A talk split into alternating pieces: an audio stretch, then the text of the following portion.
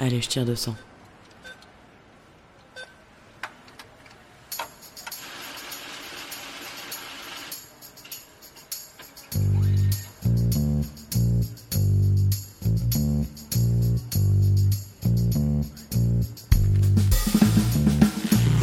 Fric, thune, Pognon. oseille, La moula. risby, Salaire. Honoraire. Prime. Pension de retraite. Livret A. héritage, Assurance vie. Impôt. Déduction. Investir. Bitcoin. Crédit. Intérêt. SCPI, Plan d'épargne action. PER. Travailler, se marier, se paxer, ou vivre en union libre, fonder une famille, épargner, acheter un appartement ou une maison. Autant d'étapes de la vie, mais aussi trop souvent d'occasions de s'appauvrir, voire de se faire avoir pour les femmes mal informées. Mais il n'est jamais trop tard pour se poser les bonnes questions sur sa situation financière et sur son patrimoine actuel ou à venir.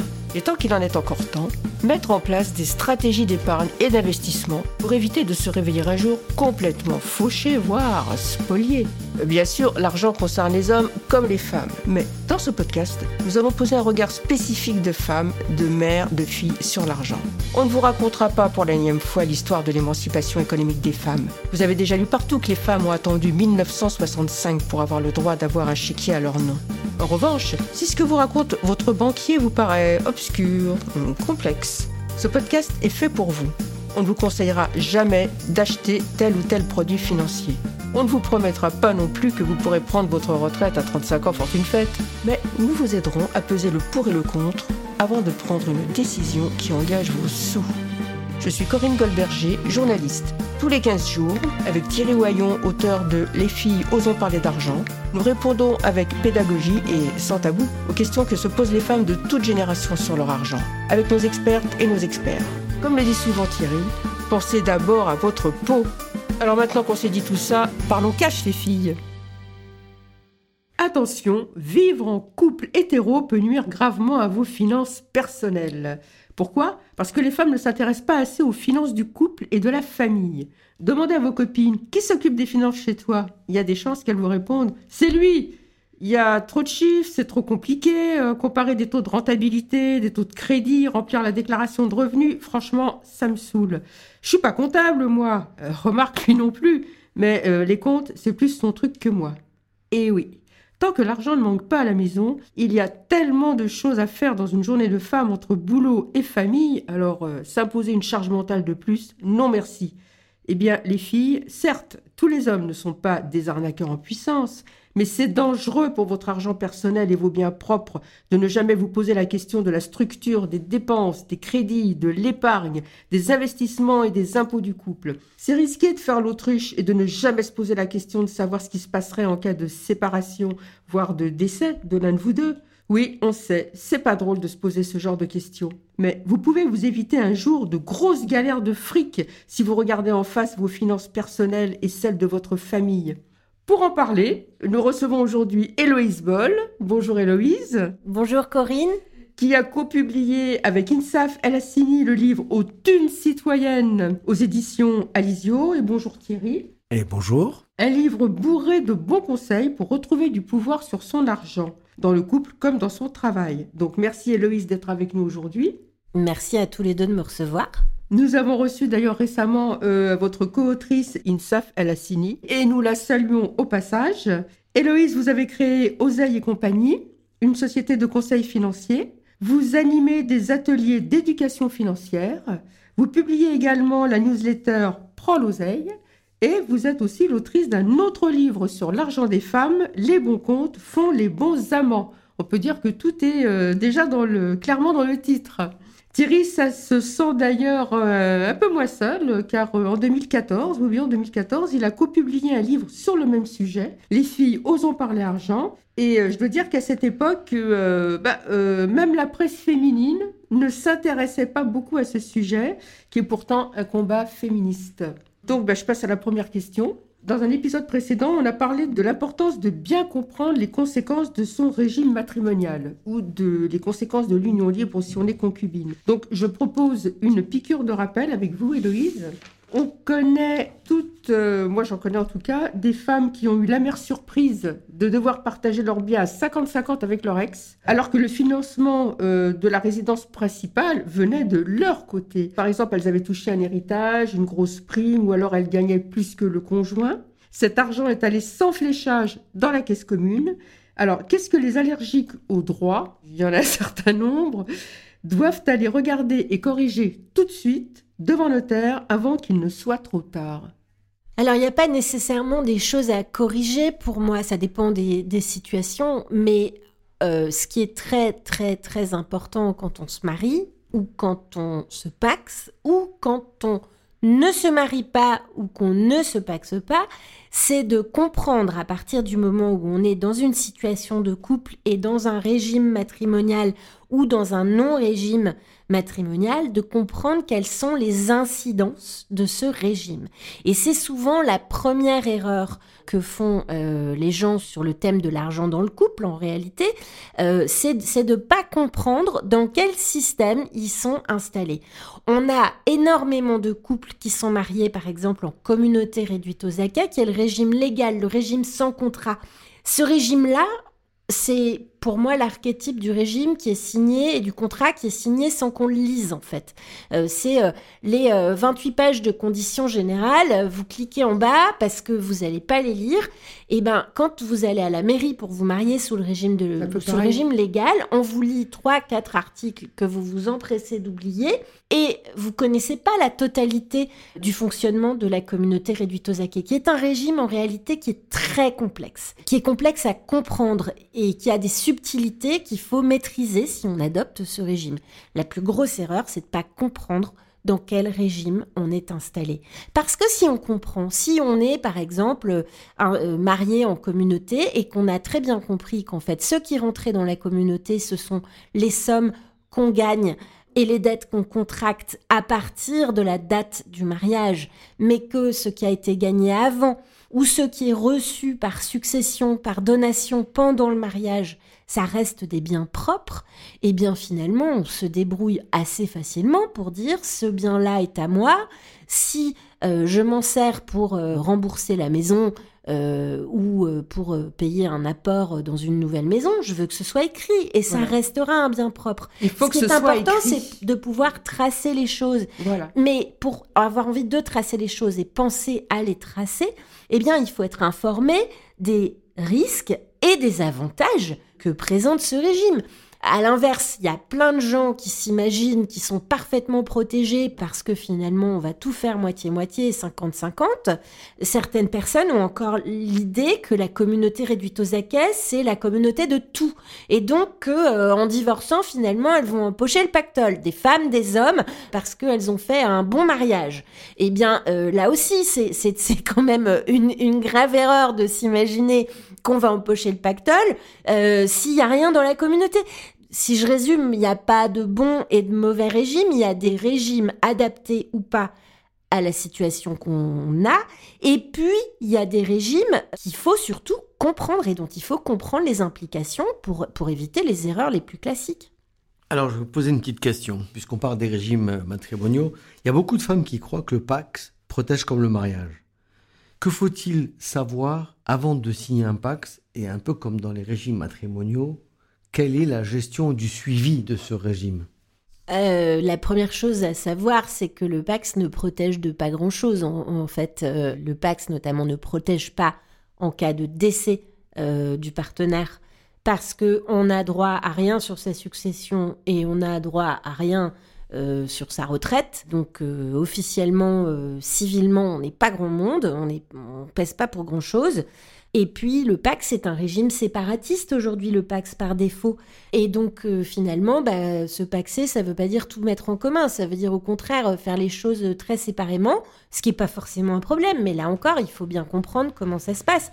Et se dire, allez, on se paxe, et puis comme ça, j'arrête de travailler parce que finalement tous les fonds et tout l'argent que gagnera la personne avec laquelle je vis euh, seront communs.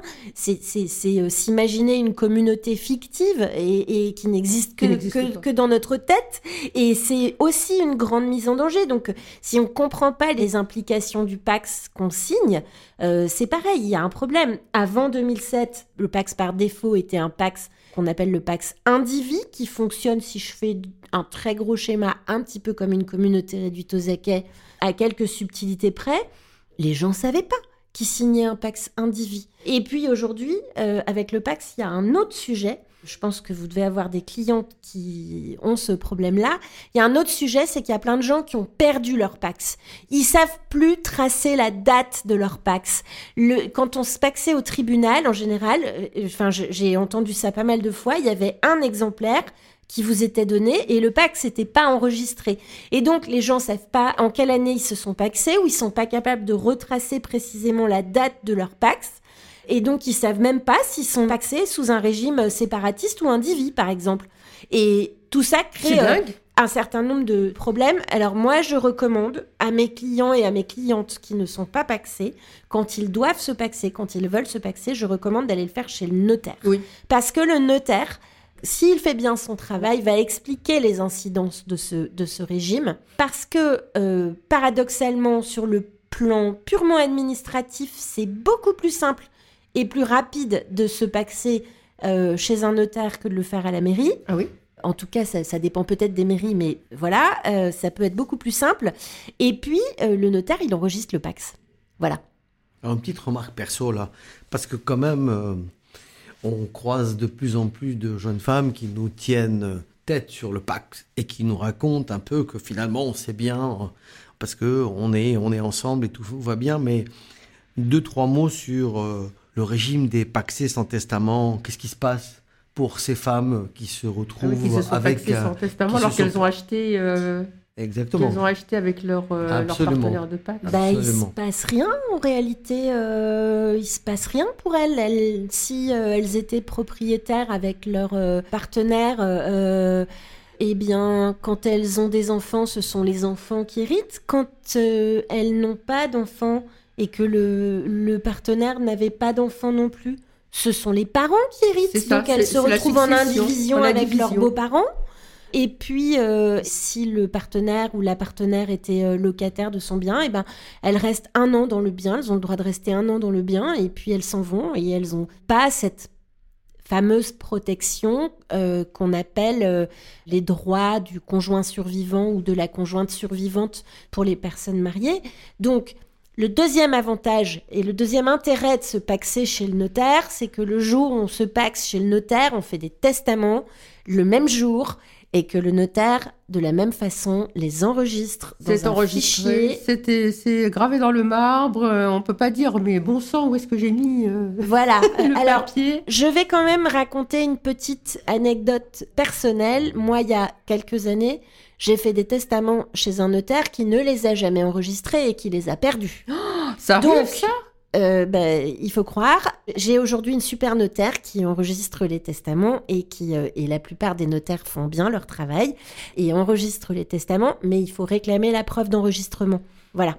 Et ça coûte de mémoire quelque chose comme 47 euros d'enregistrer un testament, donc il faut vraiment pas se priver. Petite somme, gros effet. En fait, euh, le, le, problème, c'est pas de s'aimer, le problème, c'est d'avoir réagi avant de signer sans réfléchir en dessous du crédit d'une résidence secondaire ou euh, avant, avant de, d'accepter des situations qui sont profondément injustes. Et c'est ça le, le vrai sujet, c'est de comprendre que euh, dans un Pax, tout est séparé, et donc que si tout est séparé, bah, ça veut dire qu'il faut continuer à bosser, à épargner de son côté, euh, et de façon un peu solide. Que dans une communauté, il y a plein de choses en commun, mais pas toujours celles qu'on croit, et de, et de, et de s'organiser en conséquence. Euh, et puis, quand on voit que et qu'on a compris qu'il y avait une situation qui était injuste, de dire stop, soit on corrige, soit on arrête. Enfin, il y a quelque chose de très rationnel et de très... Je suis désolée, je, suis très violente et très virulente sur ces sujets-là. Et évidemment, euh, c'est beaucoup plus facile à raconter de, mon point de vue que quand je dis ça à, une femme qui est, dans qui est en train de se faire euh, complètement euh, siphonner son épargne, euh, raqueter son, salaire et par-dessus le marché, de temps en temps, exploiter sur le plan salarial par, par le même homme. Ça Par arrive. homme, bah oui, par- Ça arrive. Euh, C'est pas la là. majorité, évidemment, heureusement, mais ça arrive. Là, c'est Euh, la totale, oui. Euh, ce que je veux dire, c'est que le mariage, le Pax, ce sont des contrats. Et évidemment, c'est horrible de raisonner comme ça. Et c'est exactement l'argument des gens euh, qui veulent pas discuter d'argent dans leur couple ou qui euh, vous disent ah bah c'est à ça que tu réduis notre histoire à des histoires d'argent mais quand on veut pas discuter c'est qu'on a intérêt à ne pas discuter donc l'intérêt euh, des personnes à ne pas discuter à ne pas redéfinir les termes d'un contrat euh, c'est que c'est que ce contrat leur profite mais un contrat Ah, l'un des deux. je, je, voilà, c'est très violent, mais ça se rompt aussi. On n'est pas obligé de tout accepter. Et malheureusement, on voit bien des tonnes de situations dans lesquelles les femmes sont obligées d'accepter parce que financièrement, elles n'ont pas les moyens euh, de vivre autrement ou de partir, ce qui est vraiment dramatique. Oui, c'est dramatique de, de, de- le de rester, de préambule- rester parce qu'on n'a pas les moyens de partir. le préambule de pour pas se retrouver dans ces situations-là, c'est de comprendre ce qu'on fait et de mesurer la portée économique de chacun de ses gestes, de son contrat de mariage, de son contrat de Pax, du fait de rester en union libre pendant des années alors que euh, on, on gagne très peu d'argent et qu'on investit dans une communauté qui est complètement fictive, euh, du fait de passer à temps partiel parce qu'on a besoin euh, de s'occuper davantage des enfants, du, du fait de, de tout un tas de choses en réalité, tout un tas de, de choix de vie, de carrière, et de, ou de non-choix sont des, sont des, des, des décisions qui ont une incidence sur nos finances et dont on ne se rend pas toujours compte dans un couple parce que tout ça est un peu dilué et dont on ne se rend compte, comme l'a dit Thierry, qu'à la sortie du tunnel. Donc, en plus. donc voilà, en fait, il faut, euh, il faut mesurer la portée économique de tous ces actes. Et même quand on est dans une histoire d'amour, et encore plus quand on est dans une histoire d'amour, parce que on se rend pas bien compte parfois euh, de ce qui est en train de se produire et qu'on est un peu aveuglé. Alors, il y a de plus en plus de couples, j'ai vu des statistiques récemment, je ne les ai pas en tête, mais en tout cas, il y a de plus en plus de couples qui se marient sous le régime de la séparation de biens. Ce qui peut se comprendre puisque c'est a priori une mesure de prudence, euh, alors qu'à notre époque, un couple sur trois divorce, un couple sur deux à Paris. Mais est-ce que ce régime ne risque pas de fragiliser certaines femmes en creusant par exemple les inégalités de patrimoine? Et si oui, comment éviter que ce régime les appauvrisse? Ça fait partie, le fait qu'on se marie de plus en plus en, en séparation de biens, ça fait partie des pistes qui ont été et des raisons qui ont été identifiées par les deux sociologues euh, Sybille Golac et Céline Bessière qui ont écrit Le genre du capital comme partiellement responsables des- du creusement des écarts de patrimoine entre les hommes et les femmes. Parce que, euh, effectivement, si on se marie en séparation de biens, le principe c'est que tout est séparé.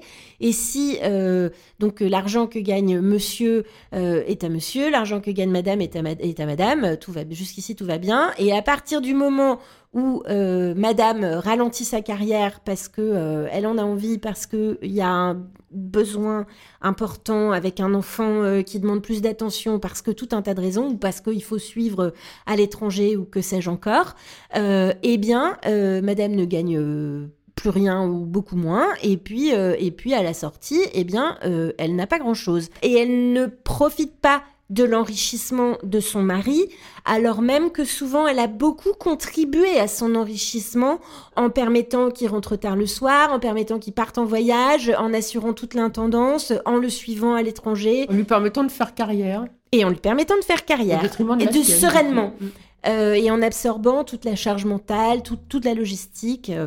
Donc, effectivement, le régime en séparation de biens présente beaucoup d'inconvénients pour ces femmes-là. Et si on est marié en séparation de biens et qu'à un moment, pour une raison ou pour une autre, on doit s'arrêter de travailler, eh bien, euh, il faut savoir à quoi on s'expose. Alors, il y a euh, des notaires qui proposent, par exemple, de faire ce qu'on appelle euh, une société d'acquet dans la séparation de biens. Donc, c'est une, sorte de mini-communauté, hein, je, schématise beaucoup, dans laquelle, par exemple, on va loger tous les biens immobiliers. Et finalement, tous les biens immobiliers qui sont dans la société des d'acquet euh, seront considérés comme communs. C'est une forme de protection. Euh, est-ce que c'est la seule? Il y, en a probablement euh, pas mal d'autres. Parfois, l'idée, ça peut être aussi de changer de régime matrimonial quand on bascule dans un système qui est un peu plus inégalitaire, où monsieur a une carrière qui progresse et madame plafonne un peu ou est obligée de ralentir. Et ben, ben finalement, à ce moment-là, on peut se dire, il faut installer un régime communautaire. On peut simplement, dans un régime de séparation, aussi décider que d'acheter la résidence principale et d'acheter des immobiliers en, commun aussi. Il n'y a rien qui nous empêche. Quand on est en régime de séparation de biens, on peut, on peut généreusement partager la richesse il me semble que c'est que ça fait partie des choses les plus sages qui soient à faire. Absolument. Pour moi, à partir d'un certain stade, ça suffit pas vraiment, en fait. Euh, et euh, ça serait bien qu'il y ait autre chose que de l'immobilier dans le patrimoine d'une femme qui s'arrête de travailler, qui est obligée de s'arrêter de travailler. Souvent, c'est pas des décisions qui sont choisies. Voilà. Alors, en revanche, je voudrais quand même dire que ce régime, il a quelques inconvénients dans les schémas qu'on décrit, c'est-à-dire des schémas très traditionnels finalement, où euh, monsieur travaille beaucoup, madame euh, s'occupe de la maison et des enfants. Ça peut être l'inverse, ça arrive? Ça peut être l'inverse, bien sûr. Et, c'est vrai qu'on parlait du, du, couple hétéro, donc... Euh, oui, oui, oui, non mais... Alors, j'ai parlé de deux couples homo tout à l'heure, mais enfin, c'est la, question, c'est celui, celui ou celle qui gagne le moins d'argent et, et, surtout qui gagne moins d'argent parce que il ou elle fait des sacrifices de carrière pour euh, gérer le quotidien et pour permettre à l'autre d'avoir une carrière ascensionnelle, eh bien cette personne-là est mal protégée.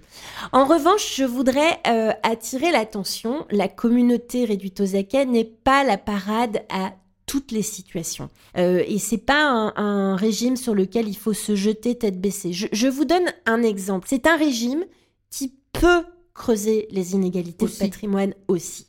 Je vous donne l'exemple que j'ai observé à plusieurs reprises et je suis sûre que Thierry l'a déjà observé aussi, de quelqu'un qui n'a pas de patrimoine personnel et familial, euh, qui vit avec une personne qui, elle, a beaucoup de patrimoine personnel et familial. À partir du moment où ce couple se marie, tout l'argent gagné par la personne, euh, par les deux personnes, l'argent, euh, l'argent qui est issu à la fois des revenus du patrimoine et euh, l'argent du travail, tout cet argent-là se partage.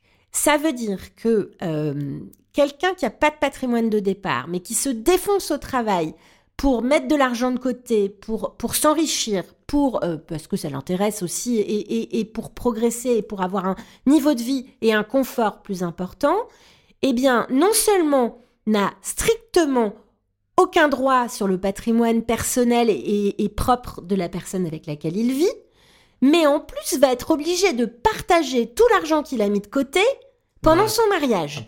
C'est pas c'est pas juste. C'est pas juste. En fait. Et donc c'est pas une situation qui est très adaptée quand il y a des écarts de patrimoine finalement. Donc c'est des sujets auxquels il faut réfléchir et, et, malheureusement on y réfléchit parfois au moment où on se marie ou au moment où on se paxe, mais la vie est longue et il y a des situations qui évoluent beaucoup et alors même qu'on peut changer de régime matrimonial, que c'est possible. C'est possible, mais c'est pas de gens dans les, dans le font pour une raison qui est essentiellement financière. Il y a des gens qui, avant de monter une boîte, disent allez hop, on passe en séparation de biens. Bah, il faut liquider la communauté. Plus la communauté est riche, plus ça coûte cher. À l'inverse, quand vous êtes en séparation de biens, c'est beaucoup moins cher puisque finalement vous, vous installez une communauté à partir du jour où vous changez de régime. Il y a des frais, hein, bien sûr, mais, mais c'est pas, les frais sont pas assis sur le montant de votre patrimoine. Ce que je veux dire, c'est qu'il faut bien réfléchir à son mariage et que il faut pas non plus jeter le régime séparatiste avec l'eau du bain parce qu'il a quand même des vertus. Et pour moi, il a une vertu par rapport aux autres régimes, mais une vertu vraiment énorme, c'est qu'il est simple à comprendre, ce qui n'est pas le cas des autres régimes matrimoniaux. Et beaucoup de gens signent, ont un régime qui est extrêmement complexe, ne le savent pas, n'en maîtrisent pas les subtilités, et ils ont beaucoup, beaucoup de surprises à la sortie. Alors on a parlé des régimes matrimoniaux, on a parlé du droit, on a parlé de l'organisation juridique, mais il y a un sujet qu'il faut qu'on aborde, c'est aussi qu'à un moment donné, dans un couple, il peut y avoir de la générosité. En tout cas, moi, quand je reçois des gens et qui me racontent leur régime matrimonial, ainsi de suite, je leur dis, mais ok, il y a le droit, il y a la loi, il y a tout ce que vous voulez, mais il y a aussi la générosité. C'est-à-dire qu'on peut avoir un très gros patrimoine et être avec quelqu'un qui n'a pas un gros patrimoine et organiser d'une manière vachement simple. Hein. c'est-à-dire que on vend un bien, on a de la trésor, et demain matin on achète un bien euh, euh, au nom des deux et, le problème est résolu. Donc euh, en fait, je pense que nous qui donnons des conseils, on devrait vraiment, vraiment pousser les gens à considérer que l'argent gagné par celui des deux qui gagne plus d'argent est l'argent familial et pas l'argent personnel. Quel est votre point de vue, Héloïse? Parce que comme ça, du coup, on pourra parler aussi des familles recomposées, parce qu'il y a aussi il y a un sujet ici sur les familles recomposées qui est... Ah oui, je crois. Alors, euh, je partage votre avis, évidemment, euh, les contrats et le juridique n'empêchent pas la générosité, mais euh, je trouve qu'il ne faut pas être naïf sur ces sujets parce que vous pouvez vivre avec une personne qui est animée des meilleures intentions. Euh, très souvent, ces meilleures intentions euh, s'éteignent euh, à partir du moment où il va falloir payer deux appartements, deux fois les factures et, avoir un, un, train de vie qui va, qui va se retrouver diminué. Et puis, les meilleures intentions peuvent s'éteindre aussi avec la personne quand elle disparaît. Euh, et là, si vous n'avez pas organisé les choses euh, correctement, eh bien, ce n'est pas avec la personne qui avait les meilleures intentions que vous composez, c'est avec ses héritiers. Et les héritiers, parfois, sont très bonne foi, euh, parfois ont deux ans et demi et donc sont beaucoup trop jeunes pour donner leur avis, et parfois sont d'une mauvaise foi crasse. Et puis, encore une fois, il faut pas être naïf. avoir des gens, ça, arrive d'entendre des hommes qui disent Mais t'inquiète pas, ma chérie, j'ai tout prévu. On en voit, hein euh, j'ai tout prévu avec euh, un notaire à l'ancienne qui dit mes chères petites madame, tout ça est pour votre protection. Quand, on entend chère petite madame, euh, toute femme devrait partir en courant. Je l'ai, je l'ai plus entendu depuis longtemps, mais ah, mais, mais, je pense que beaucoup de femmes l'ont entendu.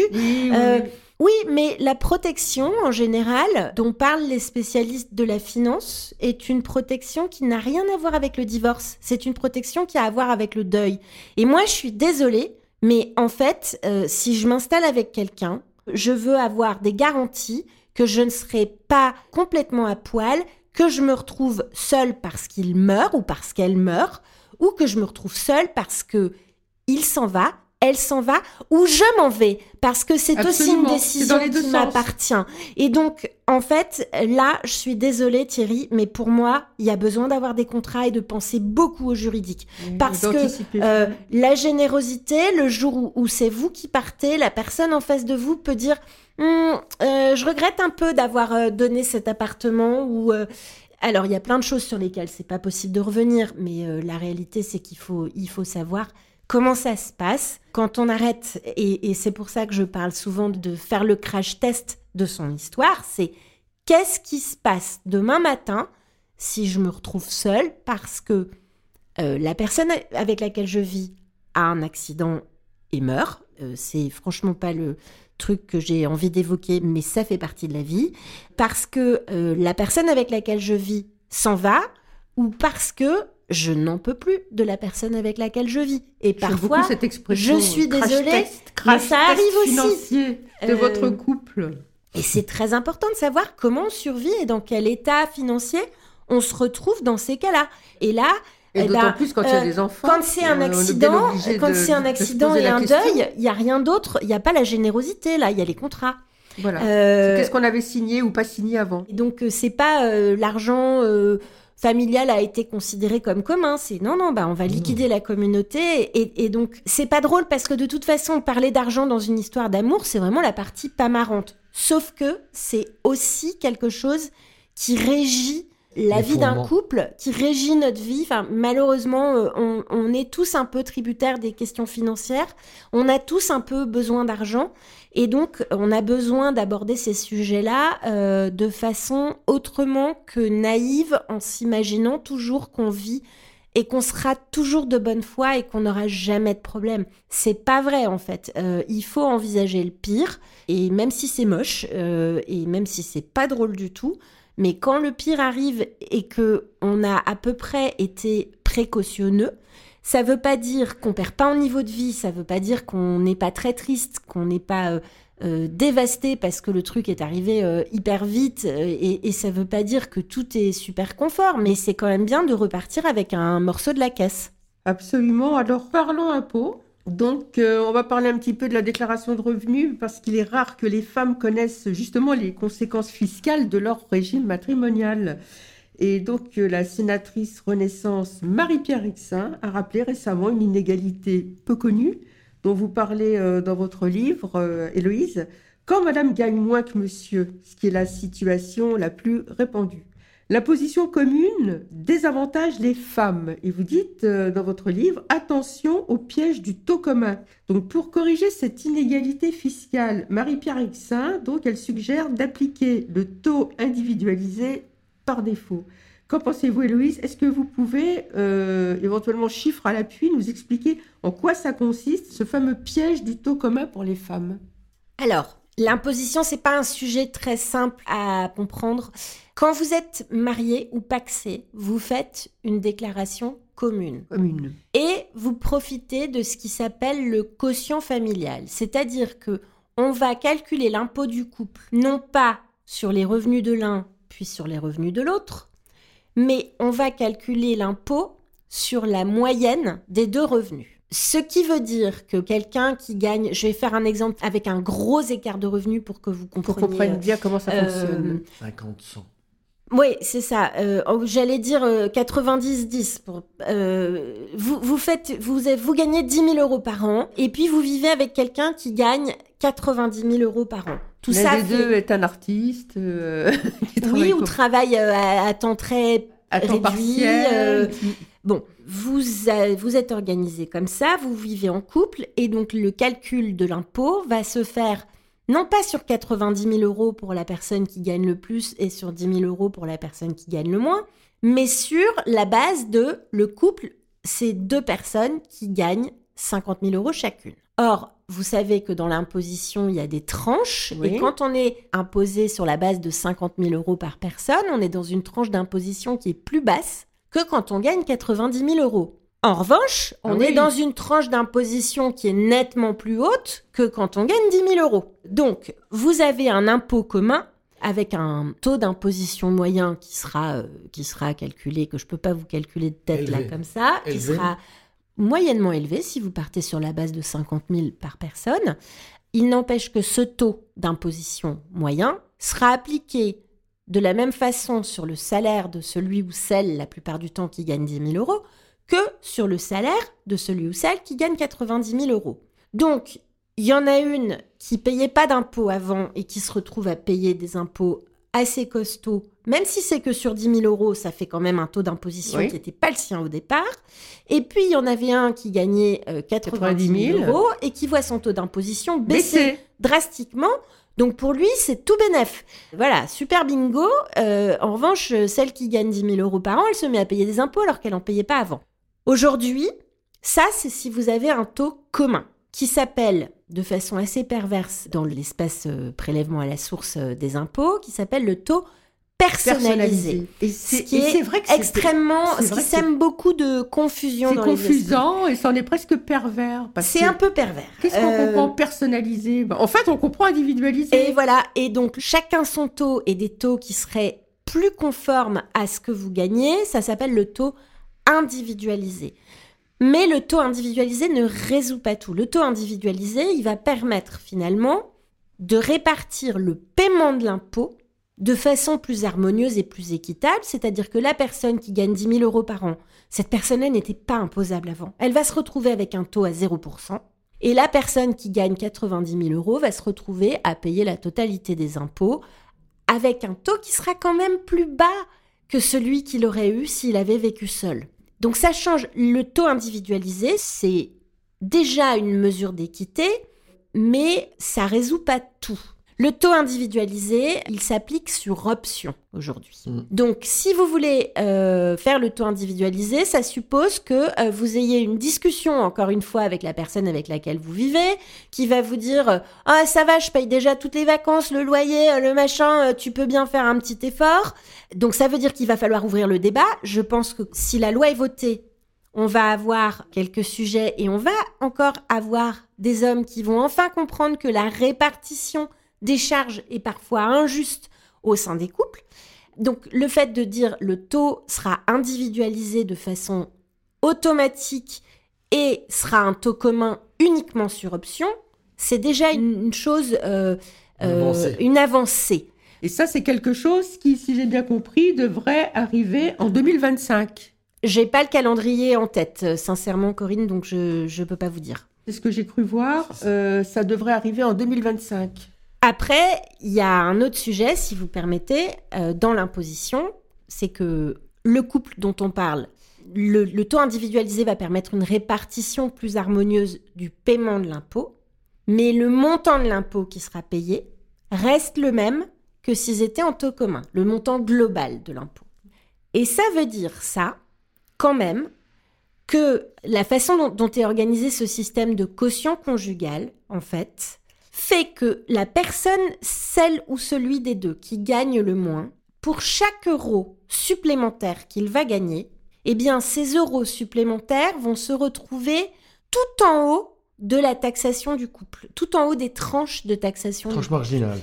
euh, c'est un peu la tranche marginale. Merci Thierry. Euh, ça veut dire euh, globalement que ce, ce couple-là, je, je vous donne l'exemple là de ce couple, euh, 10 000, 90 000, 90 000. eh bien, le premier euro supplémentaire que va gagner euh, cette femme, parce que là on parle de l'argent des femmes, euh, qui, si elle a, si elle a une prime, si elle a, si elle passe à 20 000 euros, elle passe à plein temps, elle a 20 000 euros, enfin, il y a, Elle prend du elle, galon. elle prend du galon, enfin tout un tas de, un tas de produits, raisons. mhm. Tous les euros supplémentaires qu'elle va gagner au début vont être taxés à 30%.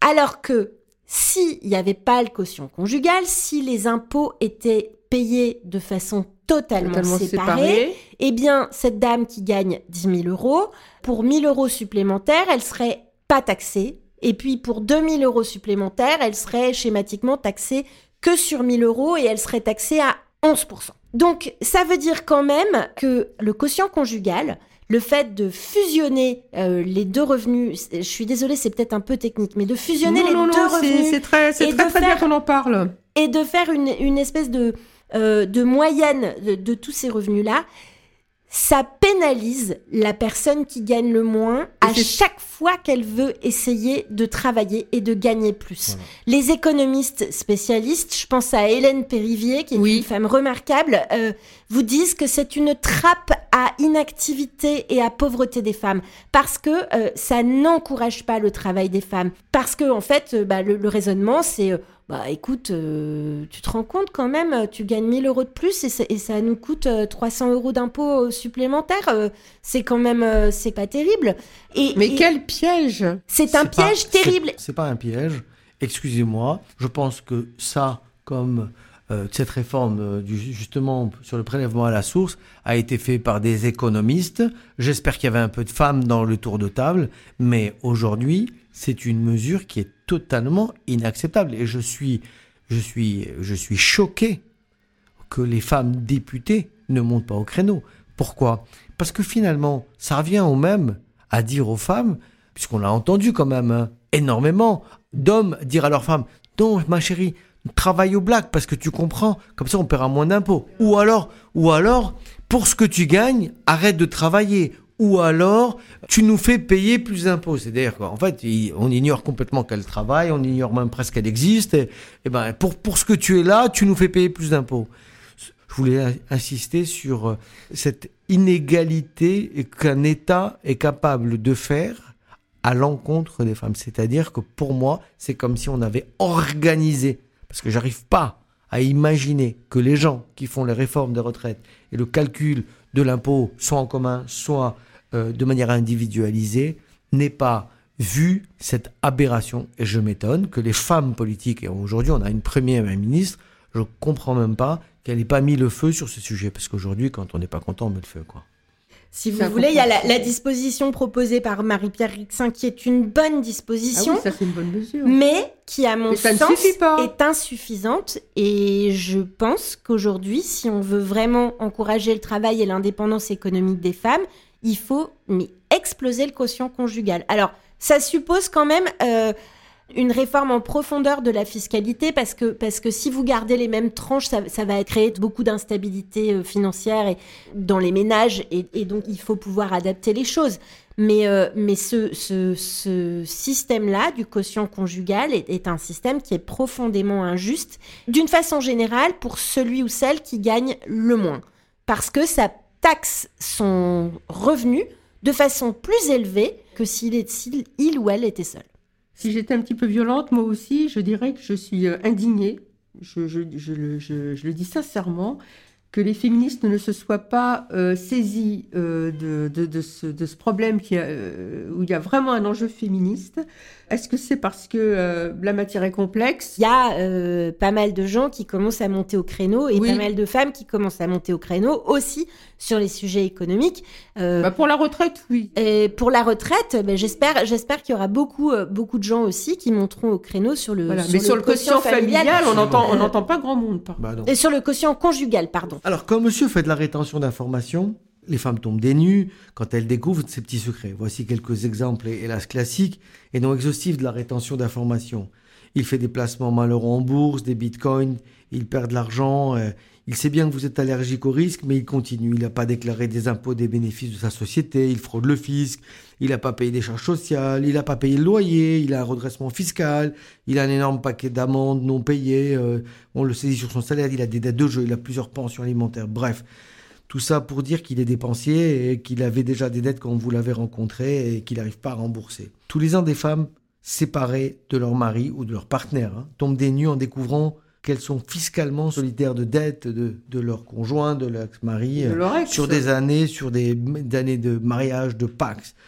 Quels sont les signes avant-coureurs qui doivent les, les alerter? Alors, je ne sais pas s'il y a euh, euh, vraiment des signes avant-coureurs. Les, les signes avant-coureurs, c'est des incohérences. C'est euh, une façon peut-être de répondre toujours un peu à côté, d'esquiver le sujet, mais, mais Oui, des réponses vagues. des ça, réponses vagues, Mm, des mm. réponses. Alors moi, la réponse qui m'angoisse beaucoup, c'est t'inquiète, je gère. Ah oui, t'inquiète, je gère. Euh, voilà. euh, Il y, a- il y a évidemment des réponses vagues, mais il y a aussi des choses qui peuvent se détecter dans les comptes, des incohérences, Des achats. des mouvements, des, des choses étonnantes compte tenu de votre train de vie ou de, ou de la façon dont, dont vous avez organisé vos dépenses, etc. Et la meilleure manière d'avoir ces signes avant-coureurs, ces petits signaux faibles et puis des signaux qui sont parfois de plus en plus forts, c'est en fait euh, ce que je plaide et ce que vous plaidez aussi Thierry depuis longtemps, c'est de suivre ce qui se passe dans les finances de son couple. Voilà. Ça veut dire, euh, alors aujourd'hui on n'ouvre plus les relevés de banque puisqu'on a, on a tout est Tout est dématérialisé. dématérialisé en ligne. Mais euh, regarder un peu les mouvements, ça veut dire comprendre ce qui se passe, ça veut dire savoir ce qu'il y a dans la déclaration d'impôt, de revenus, pardon. Et tout ça, euh, en fait, est susceptible quand même de vous donner beaucoup, beaucoup d'éléments sur la véritable situation financière de la personne avec laquelle vous vivez. Par extension, sur votre situation financière, si, si vous êtes marié en communauté, Ouais. et sur votre situation financière pour tout un tas de choses Juste euh, si vous quand êtes- vous êtes en quand vous êtes en, En en couple. union libre ou quand vous êtes en marié en séparation ou paxé en séparation, euh, le simple fait d'avoir un compte commun, même sans mariage, même sans pax, même sans rien du tout, eh bien quand il y a des avis à tiers détenteurs parce que euh, il y a quatre PV qui ont sauté et qui ont été copieusement oubliés euh, dans un coin, euh, lettres de rappel rangées, etc. Eh bien votre compte commun va se retrouver gelé. Voilà. Et donc, c'est évidemment quelque chose qui doit vous alerter.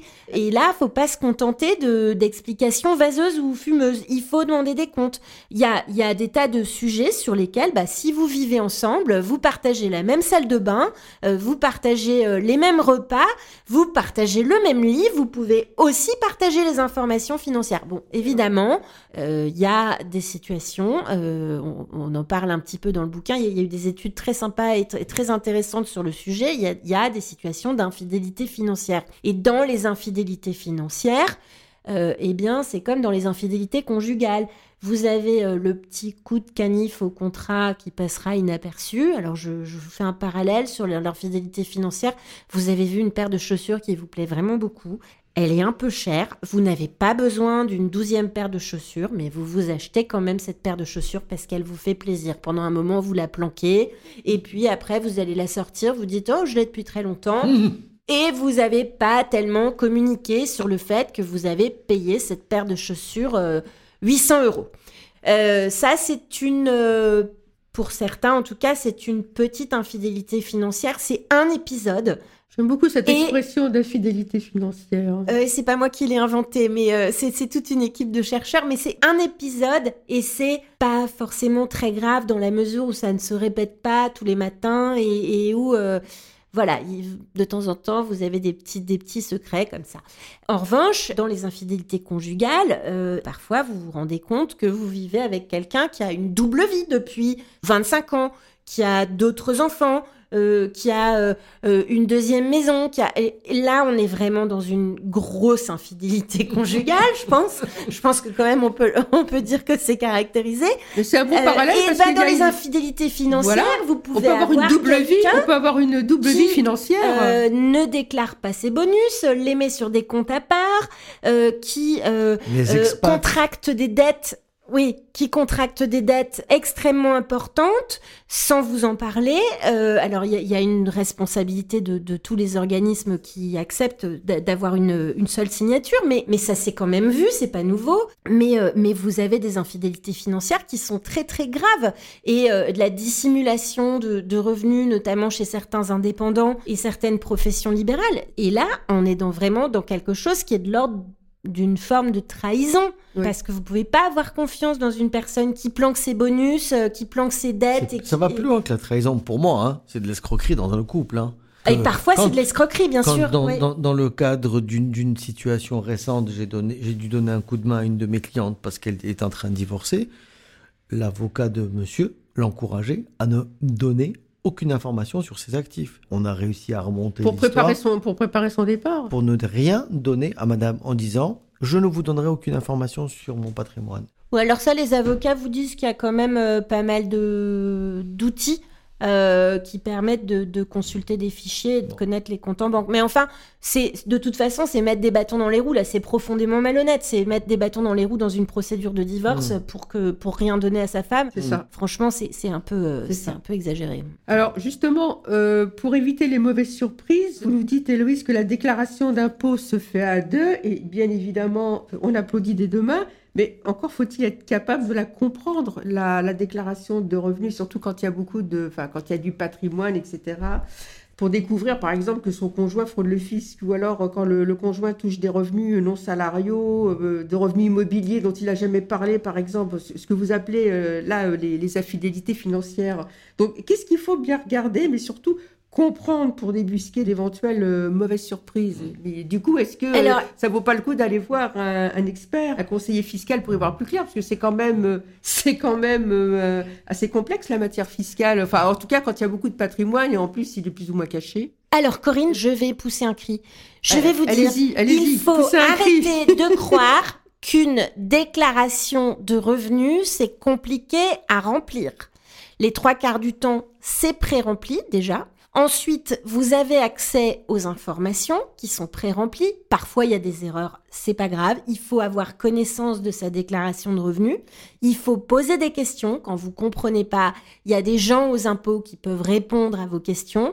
Quand vous comprenez toujours pas, euh, vous pouvez aussi poser des questions à la personne avec laquelle vous vivez. Et tout est écrit noir sur blanc. C'est pas toujours hyper facile, mais quand même, en se penchant un peu sur le sujet, on arrive à comprendre de quoi ça parle. Normalement, tout est à peu près expliqué lisiblement. Donc, oui, ça prend du temps. Oui, c'est un peu fastidieux parce que parfois il faut aller récupérer des papiers, des documents, les télécharger sur tel et tel profil, etc., etc. Euh, oui, c'est long. Oui, c'est pas marrant. On préférerait tous et toutes aller boire une bière ou euh, aller se taper une séance de ciné, mais euh, ça n'est pas compliqué et c'est un document qui résume parfaitement votre situation financière, votre situation patrimoniale si vous avez la chance d'être soumis à l'impôt sur la fortune immobilière, en tout cas la situation de votre immobilier, et ça vous donne beaucoup, beaucoup, beaucoup d'indications. Donc il faut mettre le nez dans cette déclaration d'un- il faut de mettre le nez dans Et cette déclaration de J'ajoute, et là je vais faire un petit peu d'autopromo, que dans mes ateliers, il y a un atelier qui est consacré aux impôts et à l'explication de comment sont calculés, comment est calculé le montant de vos impôts, comment on calcule votre impôt sur le revenu, comment on taxe les revenus de votre épargne, comment on taxe votre immobilier quand vous êtes soumis à l'impôt sur la fortune ouais. immobilière, comment on taxe vos revenus euh, fonciers et les, les revenus de vos lo- locations meublées, tout ça, Comment euh, est taxé par exemple très- votre assurance vie quand vous faites des rachats? Absolument. Ça dépend à quelle date vous avez. euh, Absolument, Corinne. Mais tout ça, c'est pas très compliqué. C'est écrit dans plein d'endroits. Je dis pas que c'est marrant et que vous êtes tout obligé de retenir par cœur. Mais il faut comprendre comment ça marche et il faut regarder sa déclaration de revenus si vous avez besoin d'informations importantes sur la façon dont sont organisées les finances de votre couple et sur qui gagne quoi et qu'est-ce que vous avez. C'est fondamental de s'intéresser à ce document-là. Ça prend du temps une fois dans l'année. Une fois dans l'année. Le fameux rendez-vous patrimonial. Le fameux rendez-vous patrimonial. Qu'on peut faire aussi avec des gens qui sont pas issus de la famille, pas qui mettent un peu les pieds dans le plat et qui, euh, accessoirement, Oui, il n'y a pas peuvent d'affect, c'est bien. Il n'y a pas d'affect. et puis, en, en général, on est un peu blindé sur ces sujets parce qu'on a l'habitude d'en voir un peu. Voilà. Donc, parmi les conseils que vous donnez, Alain parlera à de nombreuses femmes, je crois, c'est euh, penser plus à vous et arrêter de donner sans compter, notamment pour alimenter les livrets d'épargne pour vos enfants, de l'argent qui, en cas de séparation, va être bloqué. Et vous risquez d'en avoir besoin. Car vous aurez besoin de l'autorisation du père des enfants mineurs Eh oui. qui ne la donnera pas, histoire de... Histo- his- et on est poli. Histoire de... Voilà. Comment aider ses enfants sans se mettre en danger financièrement? Soi-même. Waouh Euh, eh ben, c'est pas simple. Je comprends que c'est pas simple d'aider toujours ses enfants. La majorité des femmes ne le peuvent pas, en tout cas sur le plan financier. Après, il y a quand même des tas de façons d'aider ses enfants. Il n'y a pas toujours besoin d'une aide matérielle. Je connais des gens pas trop loin d'ici qui de temps en temps vont donner un petit coup de main parce que euh, il y a une petite fille qui a besoin euh, d'être regardée en urgence parce que la personne qui s'en occupe d'habitude euh, a eu un problème de transport. Je connais des femmes, euh, puisqu'on parle des femmes, dont l'aide euh, va plutôt euh, sur des sujets un peu techniques. Je sais pas moi, apprendre à, bricoler ou apprendre à, faire telle ou telle formalité à, à son enfant. Eh bien, tout ça, c'est pas de l'aide matérielle et de l'aide financière, mais c'est une aide qui est très précieuse et qui a au moins autant de valeur que l'aide financière. Après l'aide financière, eh bien c'est formidable si on peut aider financièrement. Il y a vraiment des tonnes de dispositifs. euh, je vous apprendrai rien ni à l'un ni à l'autre, je pense. Pourtant, je pense qu'il faut faire vraiment extrêmement, extrêmement attention et euh, vraiment être très, très égoïste pendant longtemps avant d'avoir vous-même euh, le niveau de sécurité financière qui vous convient et qui vous correspond, avant d'aider vos enfants euh, sur le plan financier. La première façon, à mon sens, d'aider ses enfants sur le plan financier, c'est de leur montrer qu'on ne sera pas une charge pour eux. Et donc on sera autonome, idéalement euh, le plus possible, le plus longtemps possible, quoi qu'il arrive. C'est ça la meilleure façon d'aider ses enfants, c'est de leur désencombrer euh, la charge mentale sur euh, ah, il faudra que je m'occupe de mes parents, de ma mère, de euh, bien sûr, euh, enfin évidemment ils le feront, euh, mais si ils savent qu'ils n'ont pas euh, cette charge financière là, euh, eh bien c'est un immense poids en moins. Après, on peut donner de l'argent. Je suis pas du tout cliente à titre personnel euh, des techniques qui consistent à démembrer les biens immobiliers, c'est-à-dire à séparer la nue propriété et l'usufruit, parce que je trouve que ce sont des outils qui vous enlèvent votre liberté d'agir Voilà. et que c'est pas cohérent et c'est pas compatible avec la vie d'une femme en 2023 d'être scotché avec ses enfants sur la propriété de l'appartement euh, jusqu'à la fin de ses jours tout simplement parce que euh, elle a voulu euh, elle a voulu être un peu généreuse et elle a voulu que ses enfants payent moins d'impôts euh, sur les successions. Soit on peut aider, soit on peut pas aider, mais donner sa résidence principale et donner la nue propriété sur sa résidence principale, pour moi, c'est une erreur magistrale et j'encourage beaucoup de femmes vraiment à ne pas le faire. Il y a des tas d'autres choses qu'on peut donner, mais la résidence principale, il faut la garder pour soi et la garder à son nom. C'est pour la garder pour, euh, vous voulez dire, le jour où euh, la mère sera euh, vieille, dépendante, etc. Pour la devra liberté. peut-être Pour la devra peut-être aurait besoin de, de revendre cet appartement pour acheter plus pratique, plus petit. Non, pour le- euh, juste Alors, pour la liberté. Pour la liberté, La- la- merci. L'argent, l'argent libre. Par exemple, dans la question que je viens de poser, arrêter de penser aux autres et donner. Ben, si on imagine, si nous imaginons de penser à nos enfants, on peut très très bien ouvrir des comptes qui s'appellent euh, un compte à mon nom numéro 1, mon compte à mon nom numéro 2, un compte à mon nom numéro 3. J'ai trois enfants et comme ça je mets de l'argent. Le jour où il y a un, problème technique de la vie, je sais pas, tout peut arriver, alors on dispose de cet argent. S'il n'y a pas de problème technique et que cet argent est là, comme on l'a mis à la disposition des enfants sans le mettre à leur nom, alors un jour on peut le donner. Alors après, il y a des dispositions légales qu'il faut respecter, mais tout ça, ça s'arrange. C'est très facile. Et puis quand on parle de liberté, euh, moi je parle pas nécessairement de votre dépendance. L'année prochaine, euh, vous pouvez rencontrer quelqu'un qui vit à Marseille euh, et avoir envie euh, de vendre votre appartement et d'aller vous acheter un appartement à Marseille. Et, vous euh, l'avez vous et vous n'êtes pas du en- tout, euh, vous êtes, vous êtes vous dans une situation qui est propriété. bien éloigné de la dépendance et vous pouvez avoir des tas d'envies, des tas de raisons d'avoir recours à la vente de votre appartement sans être obligé de demander l'avis de vos enfants. Et donc je, je trouve que c'est vraiment quelque chose qui est, qui est compliqué en fait, ce, ce démembrement de, de propriété. Je j'aime pas du tout ça. Voilà. On, vit, Euh, on vit plus longtemps, on va avoir de besoin de nos moyens plus longtemps. Il y a des situations très difficiles de gens qui ont donné trop vite et trop et qui se retrouvent ensuite trop d'années plus tard démunis et qui vont demander aux enfants un retour d'aide, mais cet argent il était placé dans une résidence principale, il n'y a plus de liquidité, ils peuvent rien faire. Et la personne qui t'en demande a pourtant distribué beaucoup trop trop tôt trop jeune. Donc bien réfléchir avant de donner, Ah, avant de démembrer, euh, bien, L'argent égale la liberté. bien, bien réfléchir. s'assurer qu'on a les moyens de donner en fait. Il y a des gens qui ont parfaitement les moyens de donner sans que ça change grand-chose à leur niveau de vie. Et puis doser les montants qu'on donne. C'est pas parce qu'on peut donner 100 000 euros tous les 15 ans sans impôt qu'il faut donner 100 000 euros. On peut donner 20 000 et c'est déjà énorme. Oui. Alors, il y a un conseil qu'on aime beaucoup dans votre livre, c'est faire des crash tests. Les crash tests du divorce, de la séparation, les crash tests de la disparition de l'autre. C'est-à-dire avoir le courage de se poser lucidement la question de qu'est-ce que je récupérais sur le patrimoine acheté en commun si on se séparait.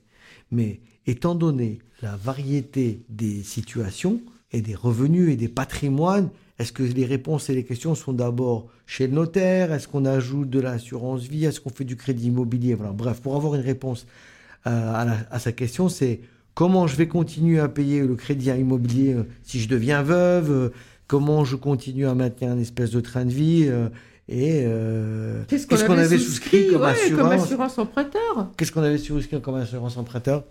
Corinne est une grande fan des assurances emprunteurs, il faut le savoir. Et donc voilà. Des assurances, Donc, euh, des ce assurances des emprunteurs sujets à critiques. 100% pour Ouais. chacun quand on le peut.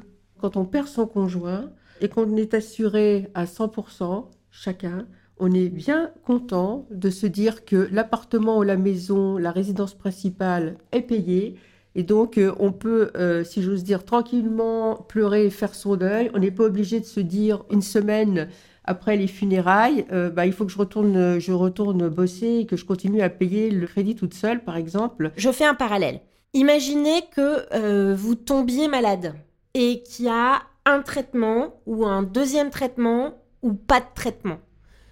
Qu'allez-vous faire si on vous dit il n'y a pas de traitement, il n'y a rien à faire Vous allez aller prendre un deuxième avis. D'abord, vous allez poser des questions à votre médecin. Vous allez beaucoup préférer le médecin ou la médecin qui vous fait des schémas, qui vous explique, qui vous dit voilà euh, quels sont les risques, quels sont les effets secondaires, quelles sont euh, euh, les chances de succès. Eh bien, pour les finances, c'est un peu pareil. Savoir comment on est couvert en cas de décès de la personne avec laquelle on vit, savoir comment on va se retrouver si on a une séparation euh, brutale ou pas brutale, et, et dans, quel état financier on va se retrouver, oui, c'est technique. Mais vous avez la capacité de vous plonger dans une technique médicale à un moment euh, quand ça vous concerne ou quand ça concerne un de vos proches. Vous avez la capacité de vous plonger dans des tonnes de techniques dans votre travail au quotidien. Oui, tout ça est un peu technique. Euh, oui, vous n'êtes pas obligé de connaître tout par cœur. Euh, oui, les choses évoluent, mais il faut savoir quelle est votre position d'atterrissage quand il y a un problème. Donc voilà, il faut poser des questions, il faut euh, enquiquiner les notaires qui veulent pas répondre euh, en disant j'ai pas compris, est-ce que vous pouvez répéter? Il faut reformuler les questions. Alors ça, c'est souvent quelque chose euh, que j'ai observé euh, chez des personnes qui sont ou qui ont été journalistes. Euh, dire donc, si j'ai bien compris, il va se passer ça, j'ai bien compris. C'est très important de pouvoir être certain qu'on a bien compris avant de signer un contrat, avant de signer une, une assurance, Une assurance de crédit. de crédit. Et, et- et aujourd'hui, il y a énormément d'obligations réglementaires euh, chez les professionnels de vous expliquer dans des termes simples, clairs, euh, ce qui se passera. Vous devez être informé. Je sais que je parle comme une vieille emmerdeuse, excusez-moi, mais Non, parce que, non, parce non, que je dis vous devez, il faut, il faut, il faut, et tout ça, c'est des injonctions. Mais bon sang, ça concerne votre sécurité financière et votre sécurité financière Même la survie, la malheureusement, survie elle financière. conditionne tout le reste. Et si vous ne savez pas tout ça, vous êtes en danger. En fait, vous êtes en danger de vous retrouver dans des situations extrêmement précaires financièrement. Et c'est dommage. Alors, que faire pour reprendre en main ses finances personnelles? Vous dites que ça commence par se constituer un peu du patrimoine, au lieu de payer seul les courses et le quotidien, et finalement, c'est de l'argent perdu, quoi. C'est de l'argent non investi. Euh, Votre conseil, c'est investissez sur les marchés en mode feignasse. Ah, Celle-là, je l'ai cette jamais entendu. En investissement chaque mois, un tout petit montant sans y penser, en- dans une assurance vie ou en fonds commun de placement, mais épargner en mode feignasse. En ce moment, est-ce que c'est pas compliqué dans la mesure où les assurances vie rapportent un peu moins que les livrets A et que les marchés sont un peu turbulents? Ou alors il faut être une feignasse informée. Mais voilà, c'est pas parce que vous êtes une feignasse que vous n'êtes pas informé en fait. Ah C'est ouais. pas parce que vous déléguez et parce que vous mettez en place des solutions d'épargne automatique euh, tous les débuts de mois, euh, 100 euros, 150 euros, 50 euros ou 30 euros pour celles qui ont des petits budgets. euh, euh, ça, c'est de l'épargne en mode feignasse, c'est-à-dire des choses euh, sur lesquelles vous n'avez absolument pas besoin de réfléchir et de prendre une décision. Euh, ce sont des choses qui allègent votre charge mentale financière. Ensuite, avoir euh, des investissements financiers en mode feignasse sur les marchés, eh bien, euh, en mode feignasse, c'est encore et toujours la- la- le petit investissement mensuel. On sait aujourd'hui voilà, que quand on investit sur les marchés un petit peu tous les mois, c'est beaucoup plus efficace et beaucoup plus sécurisant. Et on limite beaucoup plus le risque que quand on investit un gros paquet d'un coup Qu'on met tous ses œufs dans le même panier. financier. Quand on rentre sur les marchés à tous les prix, quand ils sont hauts, quand ils sont bas, quand ils sont moyens, eh bien on sait vite. On rate peut-être le point le plus bas, mais euh, je pense que Thierry ne me contredira pas là-dessus. Le point le plus bas, personne l'a jamais trouvé, donc il faut arrêter de fanfaronner là-dessus. En revanche, on s'évite vraiment de rentrer aussi quand les marchés sont au plus haut et de se prendre le bouillon euh, de façon phénoménale. Donc, en fait, investir en mode feignasse, ça veut pas dire qu'on n'est pas informé, ça veut pas dire qu'on sait pas que le livret A rapporte plus que les fonds en euros des contrats d'assurance vie. Et puis parfois, bah, si vous le savez pas, c'est pas forcément très grave non plus.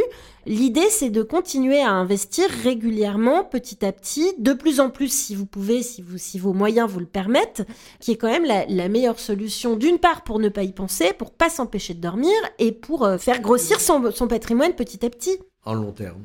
L'idée, c'est d'examiner les choses sur le long terme. Eh bien, on retiendra ce, ce, ce beau conseil. Investissez en mode feignasse un petit peu tous les mois. Et c'est la fin de cet épisode sur les situations financières à risque dans le couple. Merci Héloïse d'avoir été avec nous tout au long de cet épisode. Nous recommandons votre livre aux thunes citoyennes, coécrit avec Insaf El Hassini, aux éditions Alizio. Merci aussi à nos auditrices et à nos auditeurs d'avoir écouté cet épisode. On espère qu'il vous a donné des clés pour vous aider à défendre vos intérêts financiers dans le couple et reprendre le pouvoir sur votre argent si vous aviez manqué de vigilance. Et si cet épisode vous a plu, n'hésitez pas à le partager à partir de votre appli Spotify, Apple Podcast ou Deezer, entre autres. Abonnez-vous à notre podcast. N'hésitez pas à nous laisser des commentaires et des étoiles, très important les étoiles. Vous pouvez aussi retrouver les conseils de Thierry dans les livres qu'il a coécrits. Les filles osons parler argent chez Duno et aussi l'argent au féminin aux éditions Ellipse. Vous pouvez également nous contacter via LinkedIn et par notre compte Instagram argent pardon cache les filles et on vous dit à bientôt pour un nouvel épisode.